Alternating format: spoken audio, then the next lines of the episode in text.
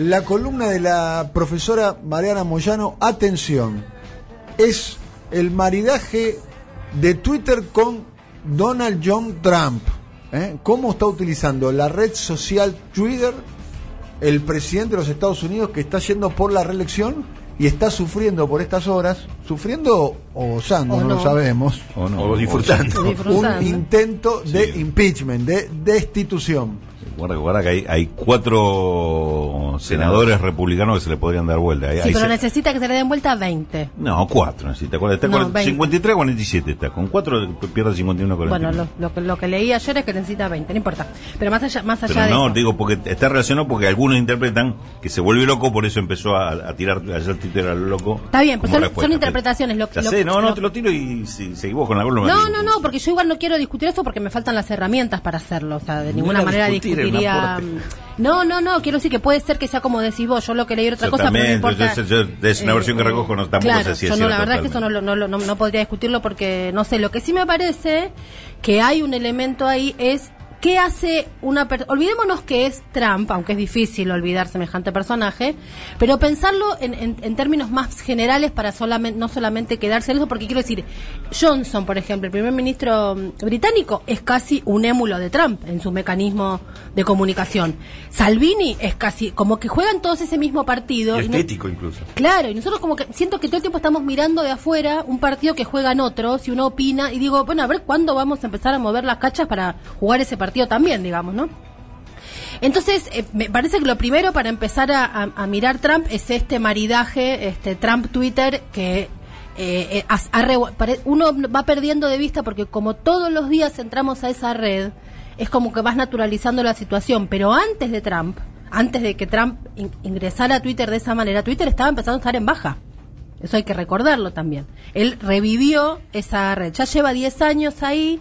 Es su red, claramente. En Twitter habla él. No importa si es su community manager o 40 community managers o un equipo de 50 personas. Digo, la palabra de- de- en la cuenta de Trump es lo que piensa Trump. Eso es, es él hablando sin ningún tipo de mediación, hasta en el tono. Yo me, arriesgo a, a decir que es él. Porque de hecho, cuando él era candidato eh, usaba Android, desde que es presidente usa iPhone y la mayoría de los tweets salen últimamente de iPhone, con lo cual me, me animaría a decir que es, es como cuando la vemos a Cristina, que vos la, la, la, la lees y casi que la escuchás, viste, vos decís, es ella, bueno, acá me Pero parece tiene un, una impronta propia. Sí, está bien, lo redacta Cristina, el concepto Cristina, todo, pero tiene un community manager. Sí, pero vos te, cuando va, cua- yo tengo esa cosa con algunos políticos que vos vas leyendo y decís, este es de él, aquel está armado, aquel lo pidió, pero este es de él. O sea, hay cosas que, obviamente, que la cuestión estética, en el caso de Trump, que se, se memea a sí mismo todo el tiempo, se permite ser un meme y se ríe de sí mismo, por supuesto que eso lo manda a hacer, no es él. Pero digamos, me parece que el concepto está clarísimo en su, en su cuenta.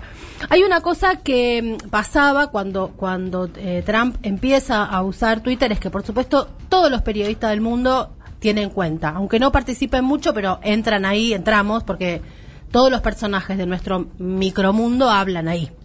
Este, entonces es inevitable tener. Pero cuando eh, Trump empieza a participar en Twitter del modo en que él lo hace cuando es candidato, eso se acelera muchísimo eh, y de hecho él genera ahí como sus exclusivas, ¿no? Como que no no, no le da la palabra a nadie. eh, y él mismo dijo, sin Twitter yo nunca hubiera llegado al, al Salón Oval. Esa situación generó que el cofundador de Twitter, Evan Williams, es como que salió a pedir disculpas en una, sí, en una Yo no charla. nada yo no tuve ver, nada que ver en una charla. En, Como el que en- inventó la dinamita. que- Claro, claro. En una charla que dio en la Universidad de Nebraska, porque recordemos, estos personajes de Silicon Valley son todos, viste, viajan a la India como el profesor, este, van a respirar, a hacer meditación, come- son veganos. Entonces, Trump es como lo peor para ellos, viste, en un punto es lo peor. Después, cuando van al, al- al cajero automático y la Banelco está, está todo, siempre hay plata, medio como que no les parece tan malo. A también. mí no me pasa el cajero. No, bueno, te, lo del cajero no te pasa, no. es que no. es como muy loco, ¿no? Que uno de los tipos más millonarios del universo, ¿no? Diga, pero yo en realidad sería presidente gracias a Twitter. Los de Twitter se quieren matar, ¿no? Porque Se quieren matar, pero al mismo tiempo estaba en baja la red y les levantó, porque ahí hay una cosa que es interesante ver, y es que eh, Trump, por ejemplo, Facebook, que es la red más importante para influenciar, porque Twitter somos 14 personas del micromundo obsesivos por algún tipo de información y nada más. Y en Facebook está es algo masivo de verdad. Lo que pasa es que ahí lo que tiene, ahí sí tiene un equipo. Y en, en Facebook, eh, eh, el equipo de Trump, que es lo que ya hemos conversado acá, lo que originalmente este, armó Steve Bannon con la alt-right y todo eso, que es ese mundo, digamos, de sembrar sospechas, de sembrar cl- climas, de sembrar este, temáticas, es como que instala los temas. Fe- fe- el- el modo Facebook de Trump es instalar este, temores, eh, sospechas, acusaciones y demás. Entonces, eso le arma una plataforma para que después, una especie de colchón, para que después, cuando Trump tuitea lo que tuitea, haya un sobre qué está tuiteando. Es, ese manejo que tiene de conocer las dos redes, yo creo que acá estamos súper lejos. Me animaría a decir, bueno, salvo en, en, México, eh, López Obrador como que tiene una cosa de manejo de redes, pero, pero poco, digamos, no, no, no lo veo. Y ahí, bueno, cuando pasa esto de, de, Eva- de, de Evan Williams, que es el co- cofundador de, de Twitter, como digo, también le preguntaron a Jack Dorsey, que es el este, José de Twitter, digamos, el, la cara visible, el creador, el dueño de todo eso. Y él, sin embargo, lo que dijo, este, Jack Dorsey, eh, dijo que bueno, que él no creía que fuera eh, tan así, y de hecho lanzó una frase bastante fuerte porque dijo, este, Trump no es peor que Obama en el sentido de que uno puede puede focalizar en Trump por su imagen y qué sé yo, pero ojo que Obama también tenía su manejo, con lo cual ahí me parece que esta desdemonización de Trump en las redes sociales me parece que permite eh, hablar de política. Bueno, si uno hace un ejercicio de ir a buscar en Google, pone Trump más Twitter, te aparecen más de 280 millones de búsquedas. O sea, es altísimo el nivel de comentarios sobre Trump en Twitter. Además de los tweets de, de- de- de Trump en Twitter, eh, hay Ha una... instalar el personaje. El Trump, personaje Twitter. Trump en Twitter, exactamente. Eh, el miércoles, este que, que pasó, este cuando efectivamente se, parecía como, bueno, se puso más el movimiento y avanzó el, el impeachment, batió su propio récord y desde las 16.25 Del miércoles pasado. el miércoles pasado, cuando empezó este, la acusación en Estados Unidos para el impeachment, en tres horas lanzó 125 tweets. Ah, no. O sea, ta ta ta ta ta ta ta, ta, de modo maníaco. A ver, era- a ver, a ver, a ver. Desde que se. a- Die- a las lanzó- 16.25 que empezó la acusación. Sí. ¿no? Está claro que eso estuvo pensado, ¿no? Por supuesto, por O sea, supuesto. Porque está claro que estuvieron los tweets estaban pre-redactados. Dijo, bueno, si se aprueba el impeachment, yo mi estrategia va a ser esta. Apretó Claro. el botón. Apretó el Apretó- botón y apretó- ahí apretó te va a ir un equipo. No creo que sea el No, solo obviamente. con su iPhone en el salón oval, Por ¿no? supuesto que no, por supuesto que no. Pero si hay una cosa desde su cuenta, o sea, el lugar para Sí. ir a buscar es ese. Y anoche estaba como loco, yo era ¿Me puedes repetir, por favor, el dato ese? 125 tweets en, de- en, en tres horas. En tres De horas. 16 a 20, 25, o sea... Y, y ya tenía un récord que había sido el 12 de diciembre. El promedio da un tweet cada minuto y medio. Cada o minuto sea, y no terminás de escribirlo, O sea, que ya está- estaba escrito desde ya antes. estaba escrito. Por supuesto. Si- si lo querés seguir, no podés leerlo. Pero digamos, Claro. no son tweets con información, una larga catarata. No, no, son con palabras y acusaciones y palabras, malas palabras, lo que llamaríamos malas palabras. Ocupando el centro de la escena, ¿no? Absolutamente. Claramente Me pongo a. Ese también es un elemento que él, en lugar de quedarse en una cosa de retaguardia, Se lleva las marcas. se- salió él al frente. Claro, exactamente. Y lo usa, entonces ahí aparece un elemento nuevo, me parece interesante, que es que él está en el en, mo- en un momento, este, el, el, el, el mejor Trump, en el, digamos, en el mejor en el sentido de que es su mejor Trump, eh, que es eh, can- eh, presidente, o sea, el tipo que por solo el hecho de ser presidente de, la- de, la- de los Estados Unidos tiene todos los focos sobre sí, porque es inevitable, o sea, hay una audiencia cautiva, digamos, este, por el lugar que ocupa, y al mismo tiempo candidato. O sea, todos los focos sobre él, y el tipo no es que le, le- le quede incómodo ese papel. No solo eso. El primer efecto de eso es que eh, se empezó a hablar seguramente de la respuesta de Trump al impeachment y, de- y no del no impeachment. y no del impeachment, exactamente. O sea, cambió el eje. En, en- eh, otra cosa que hizo. ¿Qué pasó en los últimos días? Eh, bueno, el- el- el- lo, lo que empezó a hacer, una cosa que me pareció absolutamente fascinante en términos comunicacionales, es en este pase al ataque, en el Hotel Trump en Washington, en Washington, que es como una especie de lugar de rosca, donde te enterás de todo, ahí tiene sus oficinas Rudolf Giuliani, En el primer mundo también hay rosca. Sí, más vale. Este, y ahí tiene Giuliani, que es el, el abogado, pero además le, le- le- le dicen el hombre para todo de Trump.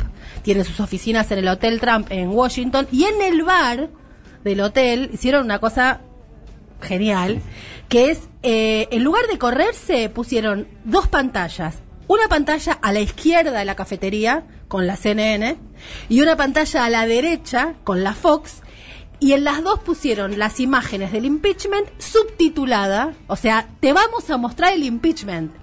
Yo te lo voy a mostrar en mi hotel, vengan a verlo, te ofrecen un café si querés ver el impeachment. O sea, Trump invitando a su hotel a que vayan a rosquear, a discutir, a qué sé yo, y vean el, el- o sea, en, la- en pri- en primer eh, plano en ese lugar. O sea, lo está convirtiendo en Trump contra el sistema. Exactamente, exactamente. Entonces, ahí hay un elemento que me parece que es esta, que es una, una, una novedad, y es que nosotros todavía, me parece que seguimos pensando la idea de este la derecha, ¿no? Como si hubiera, la derecha serían Trump y Soros. Uno en su cabeza los ponen millonarios, Estados Unidos, el imperialismo los pone ahí. Pues bien, George Soros salió la semana pasada en Davos a matar a Trump y a Xi Jinping, el presidente de, bueno, el líder de A China. matar se está metiendo en un problemita. No, matar no, quiere decir, a- a- los, los acusó de eh, cometer ilegalidades, de ser autoritarios, de ser este mm, como mesiánicos y no sé qué. George Soros. En mi cabeza ochentosa, George Soros es el malo, que es el que se compraba todo, el multimillonario, que pisoteaba los derechos de América Latina y no sé cuánto. Entonces, ahí vos tenés, el, vos decís, bueno, Trump no es de derecha, sí que es de derecha. Lo que pasa es que hay una derecha actual que es una derecha que te propone el antisistema, te propone ser lo que va a desafiar a lo establecido. Entonces, esa derecha es a la que me parece que uno no está prestando atención. Cuando ayer pues yo escuchaba que pasaban la parte de la entrevista que le hizo Diego Genud a Durán Barba. Hay una parte donde Durán Barba dice, eh, a algunas personas les parece mal esto de que Macri no haya ido a las eh, eh, a las sesiones del Congreso, ¿no? Y él faltó al ochenta y pico, qué sé yo. Dice, bueno, pero es que Macri representa a los que desprecian al Congreso. O sea, en ese punto, me parece que no estamos entendiendo bien que esta derecha lo que quiere no es este eh, no ser democrática, quiere vaciar de sentido la democracia. Es Quiere- populista, es una derecha populista, puede ser. Puede- a mí me parece que puede ser. Hay una nota que quería terminar la columna leyendo de un, de un escritor y periodista español que se publicó el- en el país el sábado, algo que me parece que es bastante provocador y bastante interesante, porque mientras tanto, por ejemplo, Hillary, dentro del Partido Demócrata, acusa a Sanders. ¿De qué? De machista. O sea, no es que le va por la cuestión económica, por un modelo, no, lo acusa de machista. Entonces, ¿Y, y Bill Gates? no, Bill... eh, eh, Bill Clinton. Bill Clinton. Claro, pero vos decís, la acusación de machismo a un dirigente tradicional seguramente que le cabe, porque eh, obviamente que el machismo está más que presente. Ahora, la crítica sobre la cual hay que encolumnarse, ¿es esa? En este caso, me tengo que poner yo como feminista del lado de Hillary porque acusa de machismo a un varón que probablemente lo sea, o me tengo que pensar, o tengo que pensar eso desde otro parámetro. Hay un montón como de discusiones cruzadas, y yo este, un poco provocaba el otro día en Twitter que decía, Soros lo critica a Trump y a Xi Jinping, ¿de qué lado te pones? Y la verdad es que es dificilísimo. O sea, no es que ahora el mundo binario, por eso siempre cuando jugamos con Daniel esto del mundo con la medianera era más fácil. Era más fácil, Era los más buenos y fácil, los malos buenos y estaban- los malos, si uno se ubica donde mejor le parece, ya está. Ahora hay tanta cosa cruzada que si uno no se para bien, me parece que termina como este acusando eh, eh, desde otro lugar y empezamos a ver algunas cosas con, con- que están pasando este que, que por, por ejemplo el, eh, vinculado con esto del feminismo y todo esto leí en la UNAM no la Universidad Nacional de México que es una universidad progresista abierta de avanzada monstruo, bueno ¿Sabes lo que hizo? Cambió su protocolo. Entonces ahora, ante las acusaciones, si una mujer no presenta este, denuncia penal, no te lo toman ya como denuncia. Esto cambió en los últimos tiempos. Para que no se especule. Bueno, la, la pregunta que yo me quiero hacer, que es la pregunta antipática, estamos viendo estos avances. Hillary es la que es la voz, la voz del feminismo en la política estadounidense. Hillary, que meta botón y bombardeo, ¿no? Este, eh, la UNAM se corre sobre eso. Trump, después de estar en su hotel, como decía hace un, hace un ratito, de convertir su hotel en el búnker este, del impeachment para que todos vean, bajó a una manifestación que había habido cual meca yendo a ese hotel y se puso a la cabeza una manifestación de los de la marcha, lo que llaman la marcha por la vida. Él en la campaña había dicho que era pro-choice, ¿no? O sea, a favor del aborto este, legal. Y ahora se da vuelta, entre, entre comillas, y se pone a favor de los antiaborto. Una manifestación que hacen todos los años.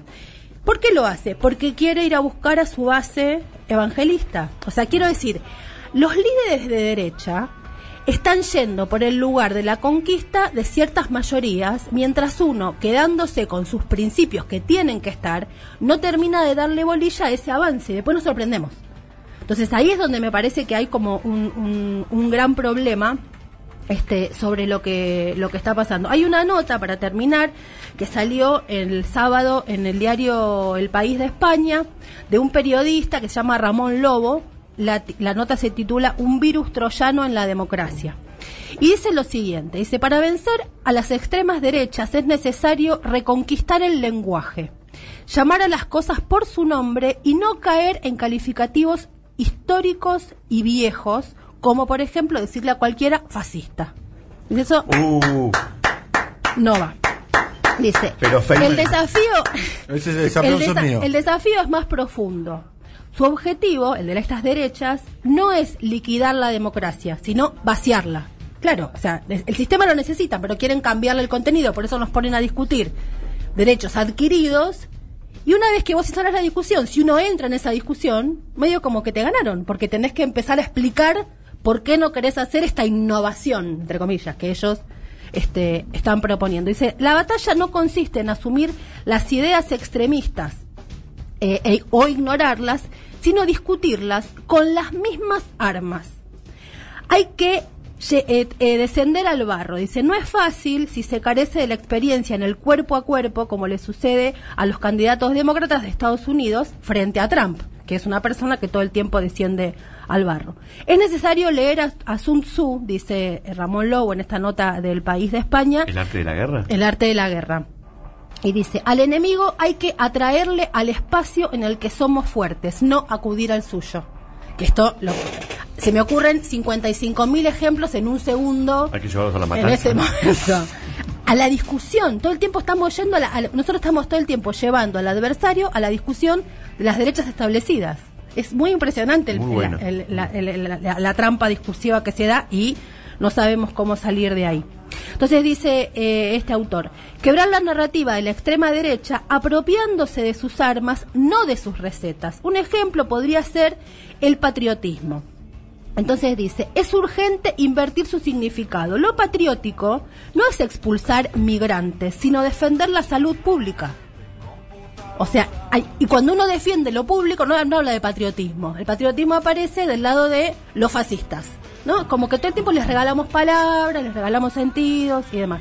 Y termina diciendo, eh, esa defensa no puede llevarse a cabo desde un lenguaje burocrático y elitista, sino a pie de tuit, en cada noticia y en la calle, con humor y ejemplos concretos.